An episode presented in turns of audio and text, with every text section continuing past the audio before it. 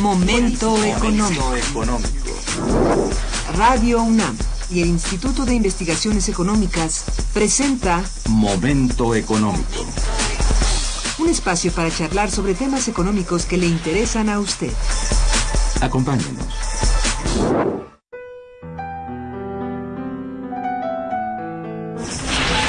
Está escuchando Momento Económico.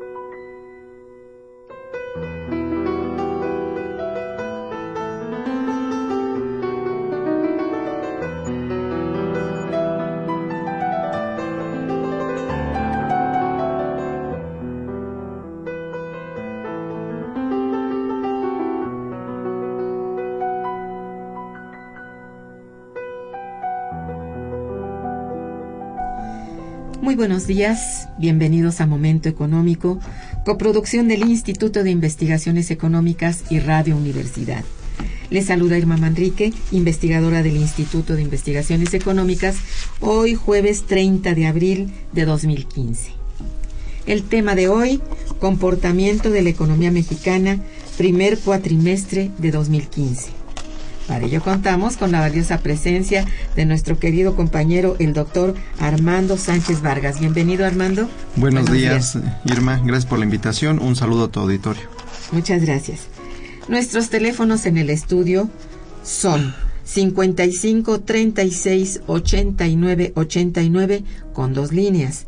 Y para comunicarse desde el interior de la República, contamos con el teléfono LADA sin costo 01800 505 26 88. La dirección de correo electrónico para que nos manden sus mensajes es, en una sola palabra, momentoeconómico, arroba unam.mx.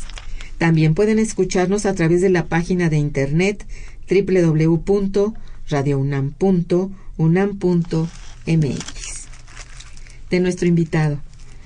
Armando Sánchez Vargas es doctor en Economía por la Facultad de Economía de la UNAM, es maestro en Ciencias Económicas por la Universidad Autónoma de México. Es maestro en Ciencias Económicas por la Universidad Nacional Autónoma de México y maestro en Arts in Economics por la Universidad de Virginia, de Estados Unidos. Es licenciado en Economía por la Universidad Nacional Autónoma de México Es investigador titular del Instituto de Investigaciones Económicas de nuestra UNAM y se encuentra adscrito a la Unidad de Investigación de Economía Industrial. Su desempeño docente lo realiza en el posgrado de Economía de la UNAM. Una de sus líneas de investigación es productividad industrial, pero cuenta con la realización de diversos proyectos de investigación. Es actualmente el coordinador tanto del boletín electrónico Situación y Perspectivas de la Economía Mexicana como del área de análisis macroeconométrico prospectivo del Instituto de Investigaciones Económicas. Cuenta, por supuesto, con un buen número de publicaciones nacionales y extranjeras. El Boletín Digital Situación y Perspectivas de la Economía Mexicana, a partir de este año, es una publicación cuatrimestral. Era trimestral. Hoy es cuatrimestral y es, bueno, de nuestro Instituto de Investigaciones Económicas. Este material está disponible para su descarga gratuita en la página electrónica de nuestro instituto www.iec.unam.mx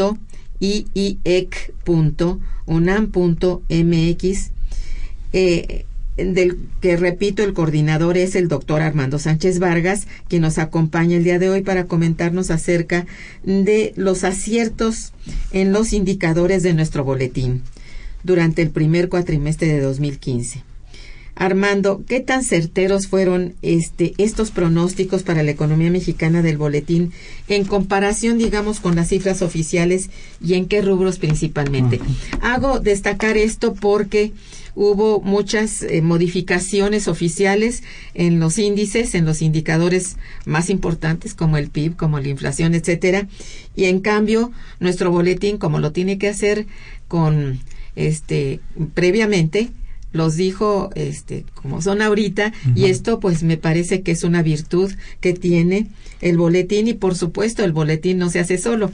Es un grupo de destacados muchachos investigadores y a la cabeza de la cual estás tú. Bien, entonces, este, digamos, ¿cuál fue la diferencia entre estos indicadores oficiales y los que ustedes previeron? Sí, como tú comentas, este, el boletín está hecho con un modelo econométrico de ecuaciones simultáneas. Es un modelo grande o interesante. Ahí colaboran este, eh, gente muy muy brillante, investigadores del instituto, este y eh, también algunos alumnos. Este bueno, el boletín ha sido bastante, mm, digamos, exitoso en términos de la de las cifras del año pasado, por ejemplo, la del 2000, el pronóstico del 2014 fue certero. O sea, recuerdo, fue, de, 2.08 dijimos y, a principios del año anterior y al final del año fue de 2.1. Entonces está siendo muy certero. Ahorita no tenemos manera de validar todavía las cifras del primer trimestre, dado que muchas de estas todavía no, no están disponibles, las oficiales, este, pero confiamos en que va, va a ser igual de certero. Para este año teníamos al principio del año un pronóstico del PIB de 3.20, este, aunque ahora tenemos que ajustar un poco las cifras, yo creo que va a estar entre 3 y 3.2. Este, no va a llegar más allá del 3.2 según el, modelo econométrico. Pero podría haber un margen que quede entre 3 y 3.2. Una inflación del 3.5 es este 3.5 un poco más tal vez, eh, dado que hubo una devaluación y hay una, un traspaso, ¿no? La devaluación puede tener efectos en la, en la inflación. Generalmente Exacto. Y esto es lo que, bueno, está bien calculado, desde luego, ¿no? Exacto. Pese a que el, bueno, las cifras de inflación que, ofrece el Banco de México generalmente son un poco, no sé, eh, un poco oscuras a veces porque no da ciertamente es entre esto y esto otro y generalmente pues eh, se sale de la verdad porque son generalmente más altas. Habría que decir que estas metas de inflación que es la metodología que, que lleva a cabo el Banco Central este pues están lejos de ser más menos tres son más de, de tres y, poquito más.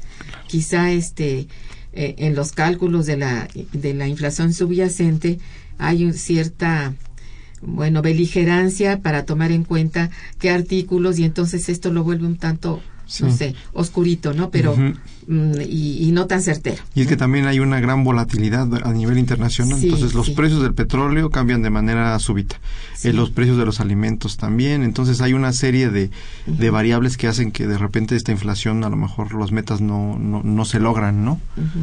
Sí, no, no se logra. Definitivamente, si uno voltea a ver los precios de todo, están mucho más allá de tres. Bueno, en fin, y esto sí lo tienen eh, más o menos calculado en, en, el boletín. Y yo les invito pues a todos los que manejan cifras, estudiantes o analistas, que se fijen en nuestro boletín. Es muy interesante realmente el, el, el grado de, bueno, de de certidumbre que se puede tener con respecto a estos indicadores porque están trabajados con mucho rigor. Y esto sí, pues los recomiendo. ¿Cuáles fueron, a tu modo de ver, y, de acuerdo con, con, las cifras que ustedes pudieron manejar, los principales sectores económicos que mostraron, bueno, una actividad, eh, digamos, homogénea eh, en el sentido positivo en el sentido negativo, no sé, durante este cuatrimestre? Sí, en realidad, este, digamos, la devaluación ha estado teniendo un impacto eh, sobre el sector exportador es el que va a ser más beneficiado, es, es competencia eh, incrementa la competitividad ¿no? de este sector, es el más beneficiado ahorita por las circunstancias. Eh, sin embargo, con esta depreciación también hay otros sectores que son, siempre hay ganadores y perdedores, ¿verdad? Y, dentro de los perdedores la industria que depende mucho de las importaciones, eh, el campo también, y sobre todo que tenemos una alta dependencia de importación de consumo de bienes básicos. Entonces, este, digamos, ahorita la circunstancia que yo creo que habría que tener mucho en cuenta económicamente es que hay dos, dos, dos cosas. Los precios del petróleo, y la devaluación. Entonces tenemos dos circunstancias que son desfavorables para el país y que, y que pueden llegar a contrarrestar cualquier estímulo económico por otro lado. De las actividades industriales, yo creo que la que destaca generalmente es la de industria automotriz y bueno, todo lo que va ligado a la industria. Me refiero a los insumos de la industria automotriz. Tienen poco más o menos, creo que este, eh, esta actividad se mantiene.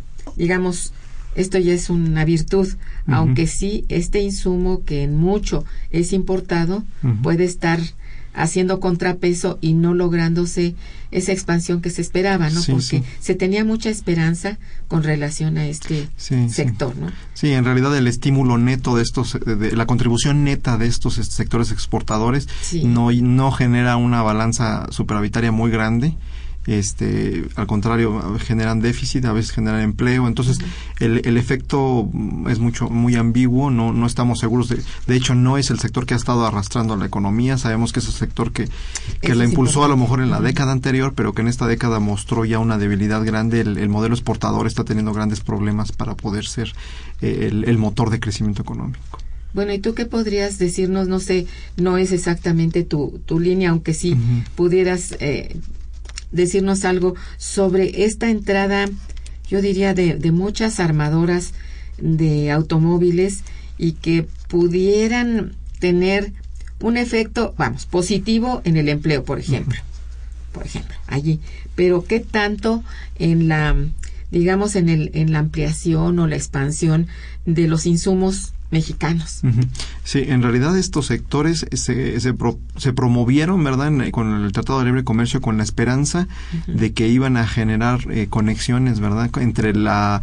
se iban a conectar a la economía, se iban, las cadenas productivas se iban a estructurar, iba a haber derramas de conocimiento, derramas de capital, etcétera. Sin embargo, lo que ha sucedido es que más bien estos sectores llegan, eh, son como muy aislados, eh, las empresas mexicanas que logran llegarse a convertir en proveedores de estos sectores son pocas y muy especializadas. Entonces, en realidad, eh, generan empleo al interior, algunas empresas que se benefician, pero no la mayoría. Y entonces no, no es este, eh, no han tenido el efecto que, que esperaríamos. Entonces, una política industrial que busque cómo generar esos encadenamientos de, de, nuestra microempresa con esas empresas grandes tendría que ser una manera. No podemos seguir viendo el sector exportador nada más como eh, el que va a impulsar, ¿no? El sector, el sector multinacional como el que va a impulsar la economía mexicana. Hay que ver la manera de, de que la política industrial genere que todas esas MIPIMES y los sectores medios de nuestra industria se conecten, que al final son los que generan más del 60% de los empleos en nuestro país pero esas MIPIMES están de hecho marginadas. Exacto. Por ejemplo, han entrado armadoras de, de mm, autos muy lujosos y estos supongo yo que no tiene eh, digamos correspondencia con lo que se hace de insumos en el país dado que incluso a través de este manejo que se ha hecho del Telecan más bien ha tendido a desaparecer todo lo de refacciones, accesorios y partes según tengo entendido. Entonces, no pueden darle eh, vamos, que se encadenen de alguna manera, como dices tú, el encadenamiento no existe ya no existe. Existía en cierta forma, pero hoy ya no. y, más si son de lujo. No, y además, por ejemplo, la industria maquiladora del norte, que fue muy pujante también la década anterior, cada vez va más en declive, ¿no? Este, la competitividad por, por atraer esos capitales en Asia y en otros países, este, es, en nuestros países latinoamericanos nos cuesta trabajo mantener esos niveles tan bajos de salarios que exigen, este, prestaciones muy bajas, etcétera. Eh, hay, hay ejemplos, ¿no? Por ejemplo, Costa Rica, Intel estuvo ahí casi una década y se fue, ¿por qué? Porque no pudo eh, bajar los salarios aún más, ¿no? Entonces, no fue competitiva y esa, esa terminó en Asia, ¿no? Así, buena parte de, de esas maquiladoras han tendido a, bueno, a irse del país. Sí, entonces hay que buscar una nueva dirección en política industrial. Y aunque se celebra mucho la entrada de la inversión extranjera directa, eh, no tengo yo mucha certidumbre de que esto tenga el, el efecto, bueno, el efecto en el crecimiento del producto nuestro y sobre todo en el empleo no, no lo he visto reflejado en los indicadores. Sí, la, inversión extranjera directa andábamos alrededor de 20 mil millones de dólares y ha aumentado bastante en este último periodo, pero no, no es un expediente al que debemos de recurrir para crecimiento de largo plazo. Yo creo que es un tipo de inversión complementaria que ojalá que generara derramas. Hasta ahorita no se ha visto mucho eso, pero yo creo que debería ser un expediente complementario. Lo que debe ser más importante es la inversión pública y privada local para que haya impulso, además de complementado con una política industrial que genere empleo y que esté conectada. Bueno, hace poco seguramente tuviste eh, una declaración por ahí de que la mejor, eh, se repitió eso de que la mejor política industrial es la que no existe. Eso sí me, dio pavor y dicho por por el presidente, algo así, el ejecutivo o algún, sí, este, fue muy grave eso. Yo, bueno, entonces, ¿qué, qué cosa va a ser de México? Si ya no es el, el industrializable, tampoco es el maquilador. ¿Qué va a ser de este país entonces? Sí, yo creo que el sector, el sector este privado juega un papel bien importante en el desarrollo del país. Eh, hay que hay que impulsar la inversión, pero este eh, abandonar la política industrial o los instrumentos que el gobierno tiene para promover crecimiento económico eh, en coyuntura, pero además generar condiciones de crecimiento de largo plazo, y, de, y, de, bienestar son una responsabilidad del gobierno mexicano que no se debe de abandonar. Está un poco grave el negocio. Bien, vamos a hacer una breve pausa musical y regresaremos. Quédense con nosotros.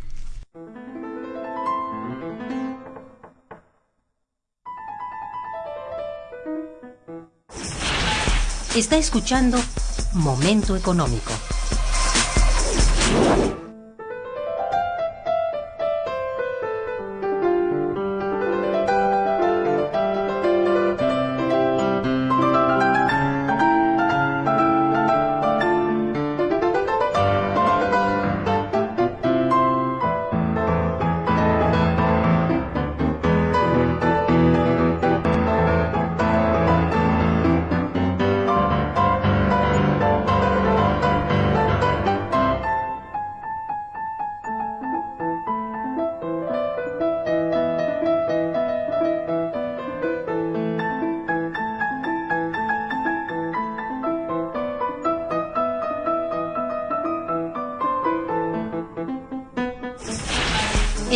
Cabina 55 36 89 89.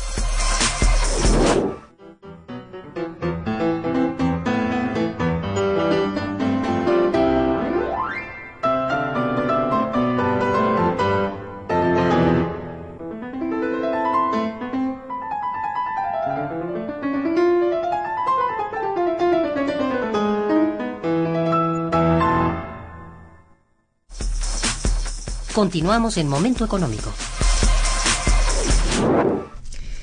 Bien, estamos aquí en Momento Económico conversando con el doctor Armando Sánchez Vargas sobre el comportamiento de la economía mexicana durante este primer cuatrimestre del año 2015. Eh, en general, Armando, la, la observación de, de, ustedes para la realización, pues, de este comportamiento en el, en el cuatrimestre, eh, continúa habiendo lentitud en el crecimiento de la economía mexicana, pero, a ver, esto lo sabemos, pero a corto plazo hay alguna esperanza de recuperación o a mediano plazo? Bueno, digamos, en el corto plazo lo que nuestro modelo indica es la tendencia del modelo indica un crecimiento lento. O sea, todavía no se ve ningún impacto positivo. Eh, mucha gente está esperando que las reformas este, económicas tengan un impacto eh, diferenciado a, lo largo de los próximos dos años, pero se ve que va a ser todavía muy eh, reducido el impacto. No, no esperamos que haya un trimestre. Este, eh, los primeros dos trimestres de este año también se van a ver beneficiados porque con el gasto que hay por las elecciones, esto generalmente hace un impulso adicional, pero esperamos que en el segundo trimestre, en el, en el tercer trimestre va a empezar a, a bajar ese impulso y sobre todo porque también se espera que la economía norteamericana, como ya está en franca recuperación, va, va a generar también aumentos en tasa de interés y eso puede afectar a nuestra economía, ¿no? La inversión privada. Ay, como que nada está a favor, Sí, entonces algunos efectos positivos, ¿no? Por, por, ejemplo, nuestro sector exportador por la devaluación probablemente, pero por el otro lado aumento en las tasas de interés externas. Eh, entonces hay una compensación de efectos que que si no se da un crecimiento como endógeno, va a ser difícil tomar esa recuperación. Sí, eso es lo que veo yo. Es decir, esto no es vamos, la, la, recuperación está muy difícil en particular porque, como decías tú al principio, no hay inversión interna. Si sabemos bien que ha habido un, recorte en el gasto, y en el gasto de inversión en infraestructura también, por más de que se dice que sí hay, pues mientras no se, no se em, pone en ejecución, esto no está presente porque una cosa es que se apruebe y otra cosa es que se ejecute. Y eso lo vemos perfectamente bien en la cuenta pública final de año, con tanto subejercicio, subejercicio y eso. Entonces, no estoy muy clara yo de que eh, si no hay, mira, yo pienso que en este primer, primera parte del año, habida cuenta de las elecciones, ha habido cierta derrama, supongo, porque si hay cierta expansión, cierta muy poquita, muy lenta, como tú dices, pero puede acabarse muy pronto después de las elecciones de junio, de julio. Entonces, esto es muy triste porque no es un, vamos, un elemento que vaya a, hacer de, de, de, jalón para la inversión privada. La inversión privada está más bien a la expectativa de que esto sea no de corto plazo, sino de mediano o largo plazo si tú hablas con los empresarios, no están muy ciertos de soltar su propia inversión. Entonces eso no nos beneficia en nada. Yo creo que el lento crecimiento se ve como para todo el año. Exacto, sí. Sí, no, yo, dos, 2000, este año yo creo que ya no vamos a ver ese crecimiento fuerte habría que esperar cuáles son los impactos este, de, las inversiones este, extranjeras que lleguen al sector energético el próximo año, pero ahorita no se vislumbra, todavía no se consolidan esas inversiones, probablemente el próximo año, pero aquí lo que es preocupante es ver cómo esta reforma energética logra realmente, eh, si logra realmente consolidar eh, la estructura económica y encadenarse este, porque si va, se va a convertir nuevamente en un ente aislado dentro de la economía que solo va a generar eh, algunas derramas menores y no, se, no, no logramos vincular a nuestro aparato productivo a esa reforma, a lo mejor no, no va a tener algún efecto muy importante, ¿no? Es, es, es realmente muy, muy difícil de pensar en que haya digamos un mayor movimiento, o sea, a la recuperación. Pero creo que tampoco para el año próximo, porque como lo ha ya anunciado este la Secretaría de Hacienda, 16 va a ser todavía de, de recorte entonces, habría que sumar a este recorte el del siguiente año. No sé qué va a pasar. Digo, en tanto que si no hay la recuperación de Estados Unidos a este país, no le espera nada positivo. Si, si van a aumentar las tasas de interés, vamos a ver en cuánto y esto en qué, qué cómo impactará.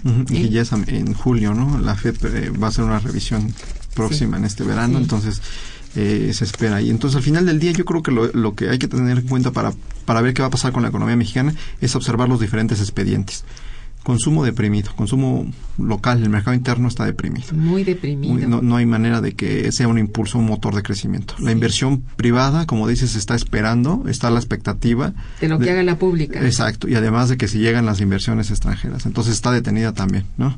Eh, eh, no hay las condiciones, no hay rentabilidad, entonces inversión privada, pública tampoco tenemos ni privada.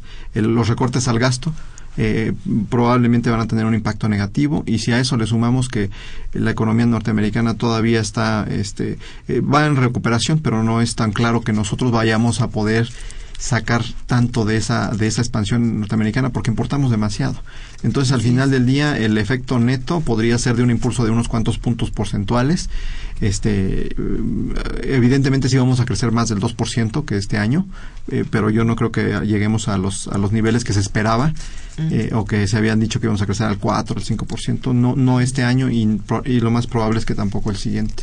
No es fácil eh, sostener esa ese pronóstico, ¿no? De, de cuatro pues, se me hace muy, muy difícil.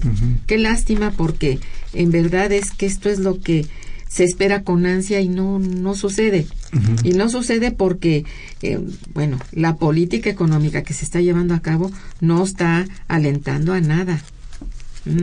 Si estamos justamente viendo que la política monetaria es de estabilización de precios de francamente casi de estancamiento, pues no, no, no veo cómo. Es que no hay ningún incentivo. Es que hay que pensar en una política económica integral. Integral. Que vea no solo los aspectos de, de consumo, de demanda de mercado interno y mercado externo, sino también que vea la parte de la productividad, la parte de la oferta. O sea, es, es, una visión general donde el gobierno eh, diseña, eh, utiliza sus instrumentos para poder impulsar al sector privado y se acompañan, ¿no? Pero el sector privado no, no va a invertir mientras no haya condiciones de rentabilidad y eso es lo que parece que no no se está ah, generando al interior de la economía mexicana y eso, eso esa es la gran apuesta tendría que empezar a observar es una política integral eso parece que no está presente. ¿eh? Además, también, por ejemplo, la política económica debería de vincularse a la política pública porque están desvinculadas. O sea, los grandes objetivos macroeconómicos no están bien, no están demasiado coordinados y en sinergia con las políticas públicas sueltas que están. Eh, tenemos programas sociales, 20 programas sociales dispersos y que no están asociados a, una política macroeconómica de generación de empleo.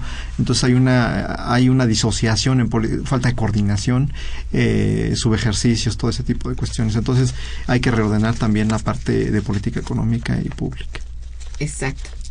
Es decir, si la parte de la política pública está saturada de, de programas sociales y estos son más bien de orden, bueno, Asistencial. asistencialista, es que no vamos a ninguna parte. Es muy, muy duro decirlo, pero en verdad está muy este encadenada la, la economía a la, una dependencia enorme de la economía norteamericana, pero sobre todo una inercia casi diría yo, casi muerta la, la economía interna. Está inerte, inerte.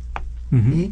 La inercia es de estar sin movimiento, no inercia de movimiento, sino inercia de, de que ahí estamos y, parece que no aquí, nos movemos. Aquí ¿eh? hay algo importante porque, por ejemplo, imagínate, los programas sociales de apoyo como asistencial a la, por ejemplo, a la cuestión del empleo, capacitación, eso, suman casi el, el tamaño de, de, un programa como oportunidades que en realidad están dispersos en muchos programas sin un objetivo concreto y sin este generar este la el impacto que deberían de generar. Entonces, al final del día, lo que se requiere es que, que, que haya una mayor coordinación y eficiencia en el gasto.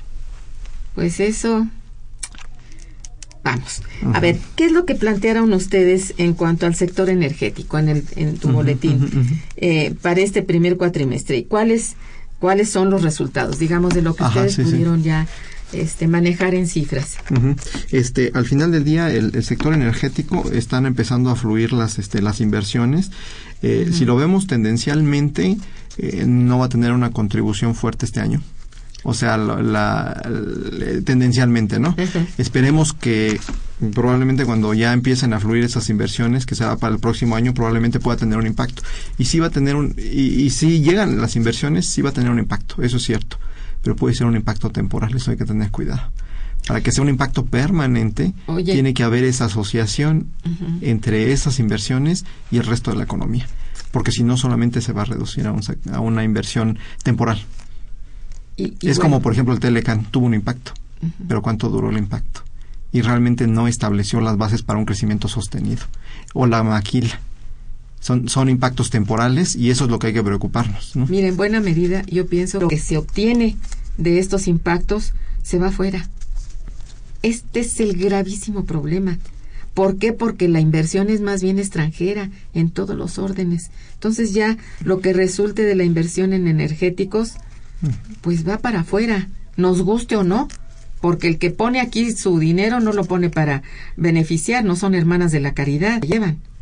No hay nada que los detenga. Es decir, nuestra política económica está diseñada para ser realmente este, depredada. Esa es la verdad, ¿no? Entonces, pues es una pena. Sí, aquí, aquí lo que deberíamos de, de aprovechar es, por ejemplo, eh, de ramas tecnológicas, todo ese tipo de cosas, no, no, no las absorbe la economía. Entonces no estamos sentando bases, no se está invirtiendo en aumentar capacidad productiva, diseño tecnológico, eh, la, inversión en, en, ciencia y tecnología sigue siendo baja, ¿no? A pesar de, de todo. este, entonces no, no estamos generando condiciones de competitividad de largo plazo y acompañadas por un buen manejo de la política económica de demanda, ¿no? Por el lado de la demanda. Entonces, eh, el manejo, pues, de de esta política económica sin ser integral, la que está en marcha y prometida, no está dando los frutos esperados. Y, y bueno, si así estamos, bueno, lo, lo que sigue es todavía este muy lamentable, digo, ni para este año ni para el próximo, pues es como eh, para desesperar realmente. Sí, lo, lo que debería de, que espero que el, el gobierno de México este empiece a asimilar es que lo que se necesita es pensar en crecimiento económico y empleo. Hay que crear empleo. Oye, esta es una cantaleta que tenemos desde hace, este, mucho. Desde hace mucho y parece ser así que bueno, dejen los que digan, pero no está no está haciéndose nada en ese terreno. Todo lo que se hace no tiene ese ese impacto para hacer crecer. En primer lugar, la riqueza nacional pues está allí, ya lo vimos lenta y, y probablemente hasta baje más, o sea, yo temo que pudiera ser hasta negativa. Bueno, ojalá no sea así, pero esto no da resultado así como estamos, no está dando los las reformas, pues cuáles y qué, si estamos viendo que las que ya entraron en, en, en funciones han sido más bien negativas, como la laboral, ¿eh? como la educativa, como la fiscal, entonces, bueno, este, a ver, y hasta la financiera, pues estamos viendo que no estaban encaminadas para beneficio interno. Uy, es duro decirlo, pero así estamos. Vamos a un puente musical, a ver si nos alegramos un poco.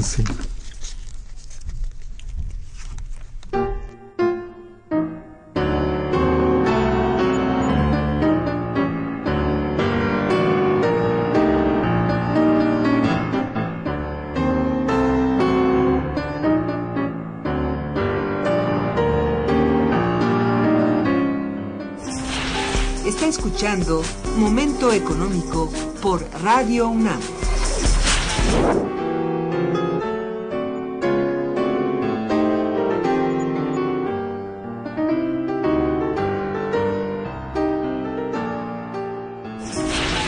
El teléfono en cabina es el 55 36 89 89.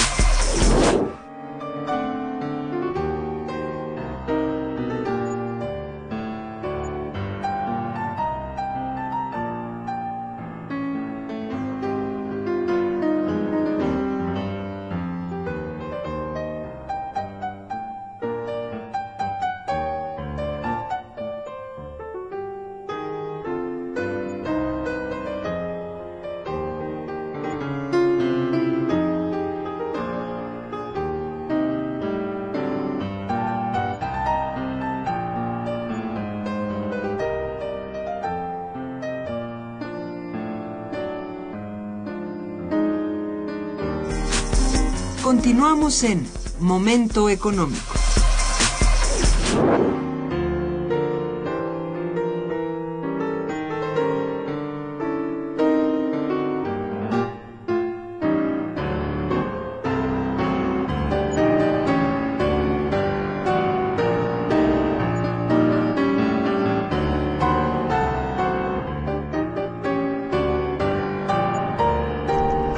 Este, ¿cuál viene siendo el comportamiento que ha mostrado el comercio exterior? Tú ya nos hablaste un poco aquí de cómo está comportándose la exportación, que ha sido más bien en positivo, etcétera, pero al parecer continúa con una tendencia no muy favorable. ¿Por qué? Eh, precisamente por la cuestión de que importamos demasiado. O sea, esto es una cuestión Háblame de la importación. este es aquí es una cuestión. El, lo que tú ganas como país es si vendes más de lo que compras. Esa es la ganancia neta. Entonces, eso es, eso es lo que le llamamos este un excedente de, exportaciones. Entonces, al final del día, en México siempre tenemos una balanza comercial, eh, si no deficitaria, muy, muy escasa en, beneficio de nuestra economía. O sea, siempre terminamos comprando muchísimo y lo que vendemos, su efecto se vuelve chiquitito. Entonces, al final del día, eh, por ejemplo, para este año, ¿qué se espera? En, con respecto a, en 2014, este, 2015, esperamos que sí aumenten las exportaciones 5.82, pero 5.82 ciento en este año, al cierre de este año, pero también esperamos que van a aumentar las importaciones a 4.25. De manera que si hiciéramos la resta de los porcentajes, al final del día la ganancia es como de 1%, un poco más o menos, no es tan grande, aunque con respecto, y con 2013 es un poco mayor, y esto es por la recuperación de la economía norteamericana. No fue algo que nosotros decidimos, o sea, no, se generó aquí. Exacto, no se generó aquí, es una situación fortuita y como siempre seguimos dependiendo de los de que pase algo de suerte no hacia afuera por no tomar decisiones de, de política comercial en este caso. Porque hay política comercial política industrial verdad es hay que tomar decisiones también en ese en ese en ese estilo. Ahorita por ejemplo la devaluación va a ser un poco benéfica pero estuvimos apreciados mucho tiempo, ¿no? Entonces el sector, eh, yo creo que básicamente el impacto de la devaluación va a ser en el, sector exportador, se va a ver un poco más beneficiado, pero también las importaciones no bajan, aunque son un poco insensibles ya al aumento del, del tipo de cambio, porque, a la depreciación, porque tenemos mucha dependencia de, de, comprar insumos importados. Así es, es esto. Habría que repensar en reducir ese, ese componente. Pero a ver, ¿con qué planta productiva vas a operar aquí? Ahí es donde son las conexiones en la política económica. O sea, una política económica integral que vea cómo está el sector exportador, cómo está el sector interno, cómo está nuestra producción interna, las MIPIMES, o sea, es verlo, la economía es un todo, es un, no podemos verla por separado de manera parcial. O sea, la política comercial está conectada con la política industrial, ¿no? Secretaría de Economía tendría que ver con la Secretaría de, Fomento a, las exportaciones, ¿no? E, e, etcétera. Entonces, eh, hay que empezar a ver así la economía, ¿no? Como un ente completo y hay que empezar a, tomar medidas en, ese, en esa dirección. Mire, haberle apostado a que con maquiladoras este país iba a salir adelante fue un error tan enorme que no tiene nada que ver con la lógica económica si lo pensamos un poco. Esto fue un arreglo político tan sucio, tan rapaz de verdad, que Hoy a la distancia lo vemos con, con horror. Eh, nos quedamos sin planta productiva propia. ¿eh? No es que no haya, sí la hay, pero no es nuestra ya. Entonces, ah, bueno.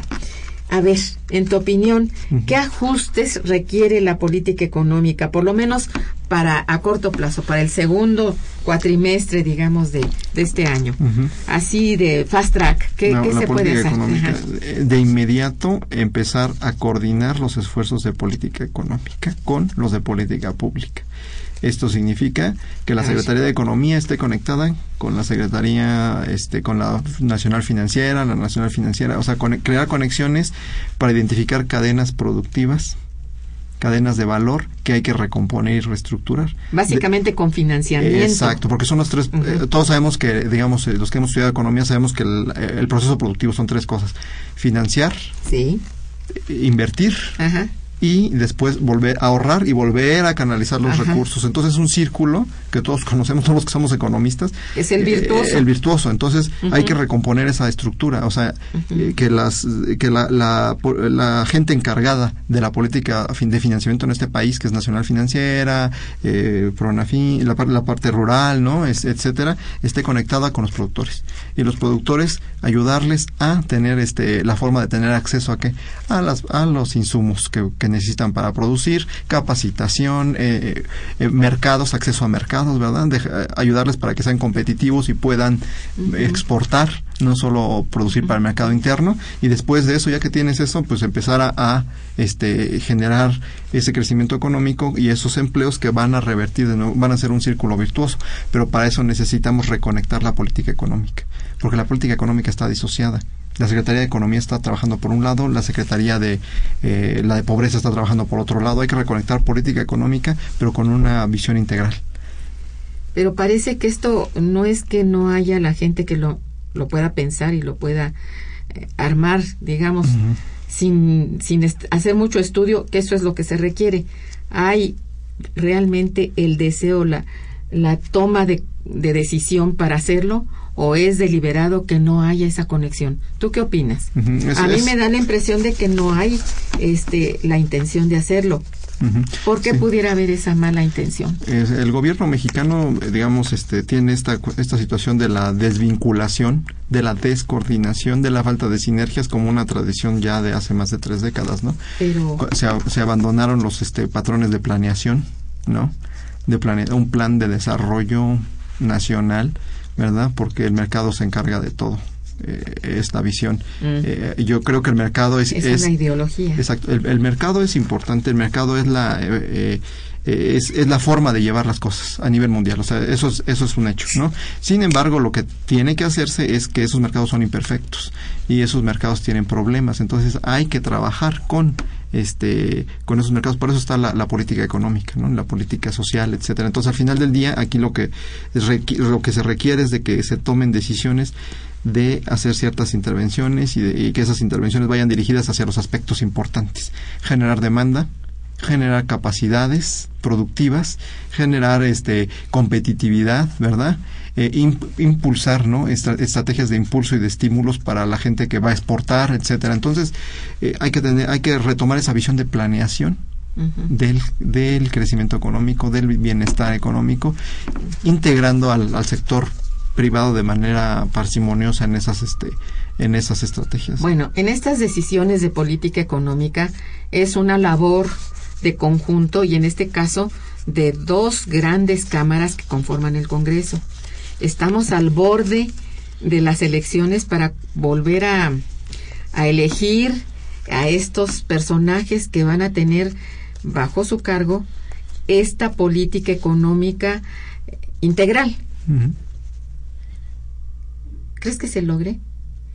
Vamos, eh, eh, si te lo digo, no porque no porque no sea así, porque verdaderamente tiene que haber nuevas nuevas personas, nuevos personajes, eh, gente joven que está en, bueno, espero, ¿no? Gente joven que está incorporándose a la política, mm, hacer la política económica mediante leyes y, y sus aprobaciones y, bueno, que armen este esta necesaria estructura para marchar. Este, yo creo que a pesar de que las cosas se vean muy oscuras, hay que ser positivos, ¿no? Hay que tener cierta se ve se ve difícil y sabemos que eso ya viene de varias décadas atrás pero esperemos que en las como tú dices misma en las nuevas generaciones que han vivido en crisis durante tres han nacido en crisis. décadas nacimos en crisis entonces eh, que empecemos a ver las cosas y empecemos a pensar en innovar en cambiar las cosas como dices desde la parte de la participación democrática pues hasta la parte de este de, de cómo visualizamos la economía cómo visualizamos el bienestar en nuestro país. Entonces ojalá que, que empiece a haber esos cambios. Este, yo creo que la situación de crisis ha generado circunstancias que deberíamos de, aprovechar, ¿verdad? La gente que, que eh, trabajar cada quien en su, en su ámbito, en su espacio y ojalá que haya algún cambio que es por, por el bien de México, ¿no? Yo creo que sí. Pues, mira, este, hacemos el esfuerzo aquí mental incluso y que bueno como investigadores que somos dentro del instituto no ha sido poca la la tinta vertida en, en el diagnóstico e incluso en la propuesta. Nuestro instituto ha hecho propuestas tanto colectivas como individuales en libros, artículos, este, ponencias, conferencias magistrales. Por decir, no ha quedado. El actuar le corresponde a estos por los que vamos a votar. Yo sí eh, conmino a los que nos están escuchando a no ser este mm, bueno, insensibles a ello, ¿no? Eh, realmente estamos, eh, obligados ¿eh? a pensar muy bien qué queremos y, a exigirlo. Yo creo que, pues se puede. Cambios. Ah, debe haber cambios. Entonces, mira, a ver qué nos dicen nuestros radioescuchas. Tenemos aquí algunas llamadas. Si tú me permites, voy a, leer algunas de ellas, más bien todas las que tenemos, y agradecerlas. Em, don Agustín Mondragón, nuestro escucha de siempre, mm, felicita al, invitado y al programa. Dice, ¿qué tanto nos benefician las grandes inversiones que publican los medios comerciales cuando estos invierten pero inmediatamente empieza empiezan a sacar dinero de México que no generan fuentes de trabajo y esa plusvalía va a, atomizar la economía del país. ¿De dónde, ¿De dónde viene la inversión? Esa es una. Dice, los estudios se hacen en la macroeconomía, pero sabemos que en México esta no pertenece al capital del país y la microeconomía de los mexicanos está siendo desmantelada por las grandes empresas extranjeras que con los controles múltiples pueden realizar miles de negocios e inversiones que solo logran beneficiar al que no logran beneficiar al trabajador y tampoco la economía nacional ¿Cómo ves esta este, reflexión de don la Parte, exacto, si la inversión extranjera o la inversión multinacional no está teniendo el impacto que se requiere, eso eh, da una señal. Hay que cambiar las, las condiciones, ¿no? Hay, que, hay que ver que las condiciones, que, la, que, esta, que si esta inversión llega, porque tampoco podemos evitarlo ni cerrar las fronteras, que se le pongan las condiciones para que genere, para que sea, se enganche más con la economía nacional. O sea, hay que generarles los sistemas de incentivos para que ellos puedan realmente, eh, que si van a llegar aquí, tienen que insertarse de una manera más apropiada para nuestro país, no, no de una manera que llegan y se van, ¿no? Así como llegan, se van y, y hay un flujo. Pero eso también lleva a ser política, ¿no? Exacto. Política. Bueno, pues estemos muy pendientes. Yo creo que es tarea de todos. Yo creo que no es tarea nada más de los que analizan o de los que escriben o de los funcionarios. Yo creo que es una un deber ciudadano. Yo en esto sí insisto mucho, ¿no? No podemos ser insensibles ni tampoco hacernos a un lado y, y que pues yo no sé nada, yo es que no no estoy enterado, pues hay que enterarse, ¿no? Hay que estar bien informado. En fin, vamos a hacer una breve pausa musical hermosísima para alegrarnos y regresar con ustedes.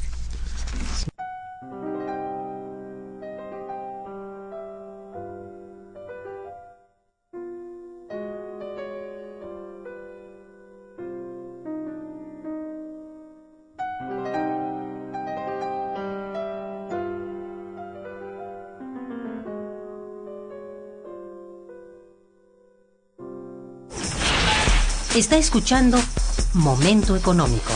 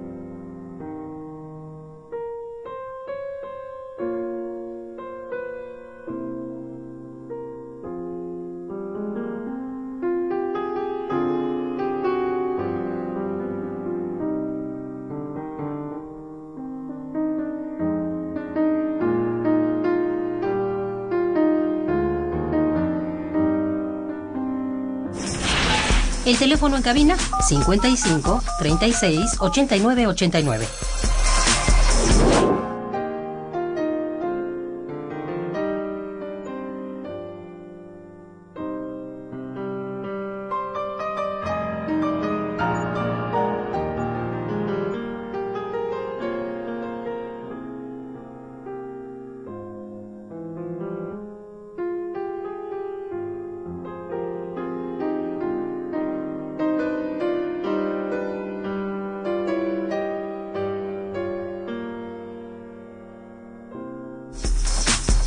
Continuamos en Momento Económico.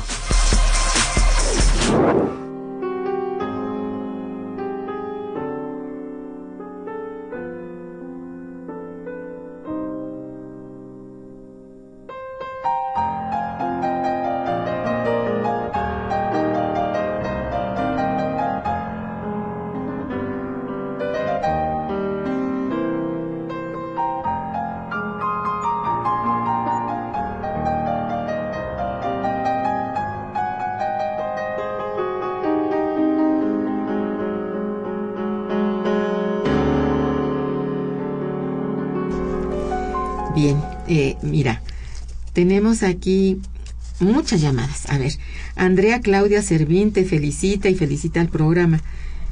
Y, dice, ¿por qué dicen que hubo más empleos? ¿Dónde y en qué instituciones? Pregunta. Así. ¿Cuál, fue el nivel de, eh, creación de empleos? Sí, no, el nivel que estamos viendo del año pasado fue de 502 mil empleos, muy por debajo del millón que se necesitan anualmente para emplear. Y para este año mm, el pronóstico del modelo es de que va a ser de 513 mil 640, es decir, un poquito arriba del año pasado. Unos 10 mil más, ¿no? Sí, entonces, este, digamos, en, promedio, ¿no? Entonces, al final del día, pues sí, seguimos con el déficit de empleos. Este, no hay no, no, no, se vislumbra que este año vaya a haber un, crecimiento de ese apartado. Bueno, en el cálculo de, del número de empleados está mucho en, función del seguro social. Son del IMSS, de hecho. Del IMSS y que son los que tienen realmente prestaciones y que es empleo que es de calidad, porque sabemos que hay mucho em, empleo disfrazado, subempleo. Todo lo que está en la informalidad, informalidad, no posee prestaciones ni está inscrito en el seguro social y son más del doble de los que se han creado. Exacto. Entonces, sí hay gente que se autoemplea, pues cómo no, ¿quién se va a morir de hambre así nomás como así? Sí. Entonces está para eso la economía informal y esta está muy gruesa. Me refiero a es el volumen es enorme, eh, el grado de digamos de, de, explotación a que puede llegar la gente en la economía informal es también muy grande, sin prestaciones, eh, desde luego no va a pensar para nada en pagar impuestos. Entonces esto está perjudicando muchísimo. En todos los aspectos, como dices, exacto, como dices, hasta en pago de impuestos, ahí eh, la informalidad atenta contra. Pues sí. Ahora, detrás de lo que se comercia en la informalidad, de lo que se trabaja en la informalidad, los propios generadores de esos empleos informales no pagan impuestos. Exacto. Esto es más grave de que los más pequeños, en este caso los que se ocupan hasta el abajo, pues este no pagan nada. Exacto. Y bueno, dado la cantidad de ingresos que representa un empleo informal, pues no pueden insertarse en el en el ahora sí que en el mercado formal, o sea, lo que hay que combatir es este tipo de desempleo de baja calidad. Ha habido pues eh, desde luego una campaña ahí de que este estar incorporado a la formalidad es lo mejor y bueno, pero no hay tampoco verdadera generación de esos empleos. Exacto. Si no hay empleos que te estén dando prestaciones, que tengan cierto grado de, estabilidad, ¿verdad? La gente no. Sí, además con el trabajo informal no, no se genera valor agregado. Además. No hay una realmente, no tiene una aportación fuerte realmente en nuestro Producto Interno Bruto. Entonces eso no se refleja para nada, ni en el, bueno, en el producto en general, pero tampoco en la entrada de ingresos fiscales. Exacto. Pues no, para nada, ¿verdad? Sí, hay de servicios a servicios, ¿no? Un servicio tecnológico con mucho valor agregado sería apropiado, pero estar vendiendo chicles. Chicles o algo en la calle. Pues ¿no? Sí, no es producción. Se está perdiendo, de hecho, un bono demográfico, ¿no? Ah, Población que está desocupada y que podría generar riqueza en el país y no están generando. Y se están perdiendo porque van a ser viejos en, en cuestión de una, una o dos décadas. Así Y ahí es, es perder un bono que pudo haber sido importantísimo. Instalados en la subocupación. Hay que emplear a esa gente y sí, esto es lo que es muy grave. Esa insensibilidad frente a esta cuestión de política de empleo no está no está funcionando para nada. No es con promocionales ni que mira este paga tus impuestos incorpórate al, al, al, fisco. No no es no es una cómo te diré una llamada este que, a la cual atienda la gente. Más bien crea mucha desconfianza este la gente no se siente bien con esto no entonces es otra la la convocatoria tiene que ser distinta. ¿no? La convocatoria es al empleo. No a venir te regalo una canasta o te doy una beca para el niño. No, ya la política social, no digo que desaparezca, digo que sea apoyada, que sea un complemento, pero el verdadero apoyo es un empleo. Y esto no está presente. bueno, este Rogelio Gómez eh, nos felicita, muchas gracias. Dice, ¿podrían darle a Momento Económico un espacio en FM, ya que en AM no hay posibilidad de escuchar el programa. Es imposible.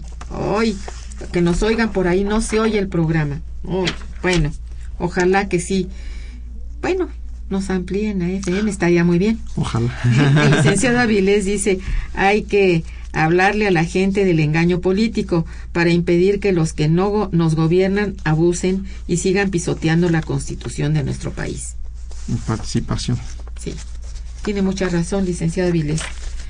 Eh, la señora Carmen felicita al invitado y al programa. Dice, ¿qué acciones debe realizar el gobierno para que no nos afecten las circunstancias externas? ¿Y qué podemos hacer para crecer de mejor manera? Tomar las riendas de la política económica. Pues sí, eso es lo que queremos y que si depende de nosotros, simples ciudadanos, actuemos en, consecuencia. Rodrigo Fuentes, también felicidades. Dice, ¿cuál es la balanza comercial de la industria automotriz? Eh, ¿Tienes ese dato? No traigo la cifra conmigo exacta, este, se la debo, se la, se la enviamos, pero eh, digamos lo que sí tenemos, por ejemplo, en saldo en cuenta corriente, que ya es, de, digamos, la, la resta de ambas, o sea, de cuánto, cuánto vendemos y cuánto nos compran, por lo menos en el 2014 fue negativa, es decir, eh, compramos más de lo que vendimos. Fue de ¿En industria automotriz? Ah, no, no, ah, no, este fue en corriente. Esta es la cuenta corriente, es, digamos, es el, el general, no, incluye todas las industrias. Ah, ya, es menos 1,96, ha sido negativa el año pasado y este también se espera que sea negativo. Entonces el efecto neto es negativo. Él pregunta, eh, tengo entendido que exportamos muchos autos, ¿es así? Ah, sí, bueno, el, el saldo el saldo neto en dentro de la automotriz sí es positivo. Es positivo. Pero es de los pocos sectores. Somos somos deficitarios en todos los en muchos de los demás. Entonces al final estamos en déficit. Es como ganar nada más en uno en una, una cuestión y perder en todo lo demás. Es un, sector importante en la pues sigue siendo básico y bueno y no nuestro realmente pero bueno está dentro todavía de, de la economía. Carlos Pietro Torres dice Felicidades, dice al programa y al, invitado. Dice, la situación que México sufre es gracias a la ignorancia tan grande que existe en la población. Debemos de dejar de escuchar tanta basura en la radio y en la televisión. Bueno, eh, sí, yo también estoy de acuerdo con ello, ¿no? Eh, en todo caso, eh, este, Armando, ¿cómo, ¿cómo, aparte de lo que ya hemos dicho, cómo lograr, mm, cómo, cómo conformaríamos la estructura productiva de nuestro país. ¿A partir de qué? ¿Qué se te ocurre como para que nos preguntaran y nosotros dijéramos, este, qué hacer?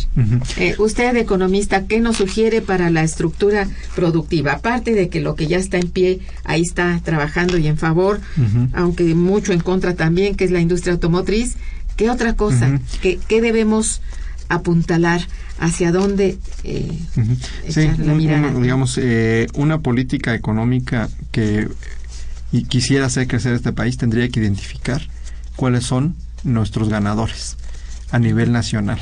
Dónde están las em, dónde están nuestras ventajas identificarlos y reestructurar las cadenas productivas ahí ¿Cuáles crees tú que serían algunas de ellas? Así nomás. Ah. Tenemos muchos sectores, ¿no? México es un país rico en, posibilidades. O sea, por ejemplo, existe una textil que está abandonada, por ejemplo, ¿no? Y con posibilidades. pero con posibilidades. Hay, hay todo un conocimiento de décadas ahí. Tenemos este el turismo, ¿no? Que es un sector fuertísimo.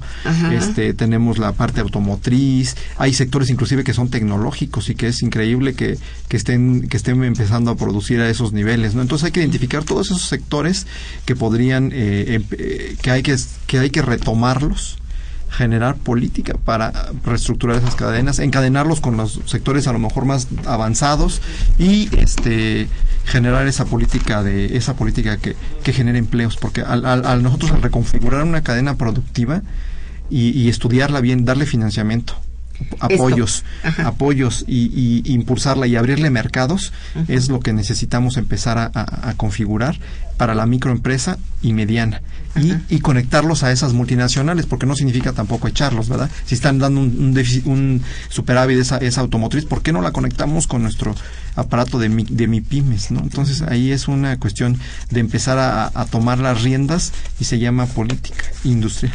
Sí, y esta es la que pues no hay pero ojalá, eh, digo, se pudiera por ese lado, de que se puede, se puede.